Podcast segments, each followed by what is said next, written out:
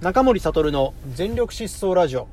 この放送は勤め人でもあり投資家でもある中森悟が可処分時間可処分所得の最大化を目指し試行錯誤していくそんな姿をお届けしている番組です。はい、えー、タイトルコールなんかこれしっくりきたので、えー、今後これでやっていこうかなっていうふうに思っています。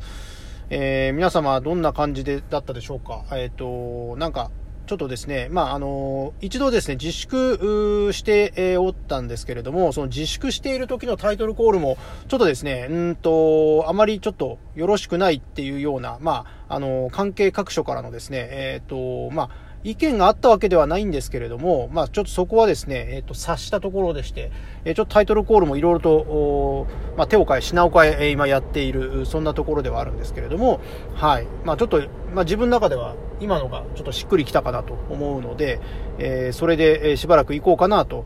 今思ったところです。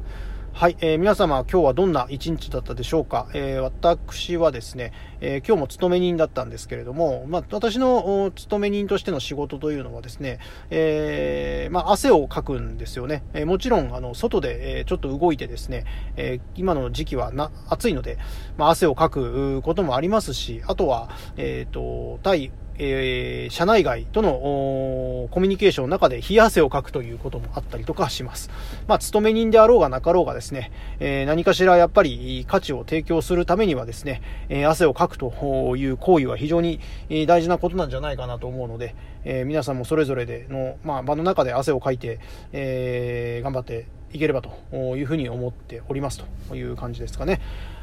で、えっと、そんな、まあ、あのー、なんですかね、汗をかいた中でね、えー、帰りの車の中でですね、今もまあ帰りの車の中にはいるんですけれども、まあ、そんな中で思い出したことというかですね、学生時代のことをふと思い出しまして、えー、そんな思い出した話をですね、今日はしていきたいなというふうに思います。えー、とですね、私はですね、あのまあ、以前、えーとバーで、えバイトをしてたんですよね。で、まあ、そのバーというのが、まあ、カクテルとかですね、えー、とは、まあ、お酒もですね、まあ、立派に出していく、まあ、そんな、まあ、あの、ところではあったんですけども、一方で、あの、レストランという形式もとっておりまして、えっと、食事もできるバーだったんですよね。なので、食事を楽しむ人と、あとは、あの、バーとしてお酒を飲む人と、両方、まあ、お客様いらっしゃるっていうところで、あの、実は結構忙しい、あの、お店だったんですよね。で、えっ、ー、と、そんな、まあ、中ではあったんですけれども、お店自体はですね、すごくいい店で、あのー、まあ、その、私の田舎の中ではですね、まあ、こんな、まあ、店は、まあ、都内で、に行ってもですね、なかなかないと言えるぐらいの立派なお店だったんです。で、私はあの、実はバーテンダーに憧れておりましてですね、で、カクテルを作ったりとかするのが、まあすごい趣味だったりとかして、やっぱりその学生時代のですね、中森少年は、あの、バーテンダーのバイトしたいなっていうふうに思ったんですよね。そんなわけでですね、まあそのバイト先の門を叩いたんですよ。で、まあそんな中ではあって、なんかゆっくりですね、かっこよく、なんかあの、バーテンダーとかできるのかなって思ったら、実際にはそんなことなくてですね、えー、そんなあの、いわゆるテレビとかに出てくるようなですね、なんか、あの、ゆったりとした雰囲気の中でですね、まあなんかかっこよくカクテル作ってですね、どうぞなんていうふうに、えっ、ー、と、やって、るようなですね、ことは現実的には全くなくって、まあ、忙しいホールの仕事、まあ、要は、あの、配膳ですね、えー、の方がむしろメインだったと。で、そういう中で、えっ、ー、と、まあ、ちょっとだけ、まあ、あのまあ、注文を受けた中で、やっとカクテルが作れるっていうような、まあ、実際にはそういうふうな、まあ、現場だったんですね。で、まあ、そういう飲食店のバイトとかっていうのはですね、そんなにあの、まあ、経験もなかった中でですね、やってったんですけれども、おまあ、そんな中で、あの、まあ、ある日ですね、店がものすごく忙しくなっちゃったんですよね。で、えっ、ー、と、忙しくなるとですね、やっぱり、まあ、テンパるわけですよ。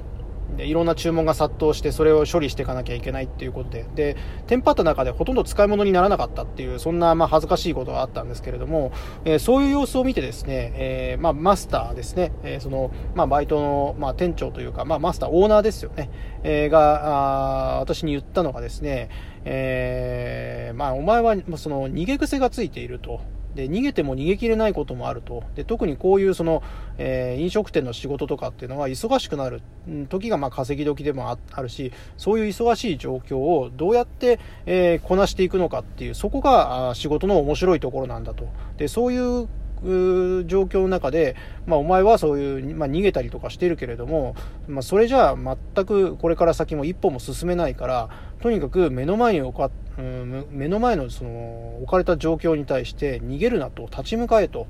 いうふうなことをですねえー、言われたんですよね。で、その時に今までの自分のその当時のじ振り返ってですね、えー、何かちょっとした困ったことがあったらすぐ逃げるっていう風なですね、そんな癖がついているっていうことに気づかされまして、えー、それからですね、あのまあ、やっぱりなんていうんですかね、ちょっと、まあ、視点が変わったというかですね、え変える機会、変わる機会っていうのをですね、えーが、まあ、得られたという、そんな、まあ、出来事があったので、まあ、その当時と比べるとですね、逃げ癖はつい、まあ、逃げ癖は治ったのかどうかっていうとですね、まだやっぱりわかんないですね。やっぱりその、もし本当に逃げてなければ、いろんなことに逃げてなければ、もっと、えー、もっと違う人生だったのかもしれないなと思いつつも、まあ、その当時のことをまあ振り返るとですね、えー、やっぱりまあ逃げてないだろうかとかっていうふうなことを時々考えたりとかすることはあったので、えー、まあ、全部が全部にですね逃げずに立ち向かうっていうふうなこともできないできないなっていうふうなことも一方であったりとかはするんですけれども、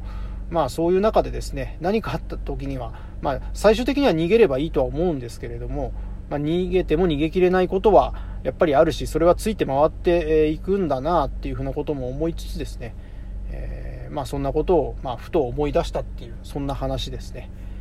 はい、っていう、まあ、あの話ですね。はい、そんな、まあ、あの逃げても逃げきれないっていう、まあ、話とあとは逃げずに立ち向かっていくと逃げ癖をつけるなというそんなですね、まあ、精神論めいた、ま話で今日は終わっていきたいというふうに思います。はい、えー、それではですね、えー、今日もお聴きくださいましてありがとうございました。えー、見返りを求めず人に優しく。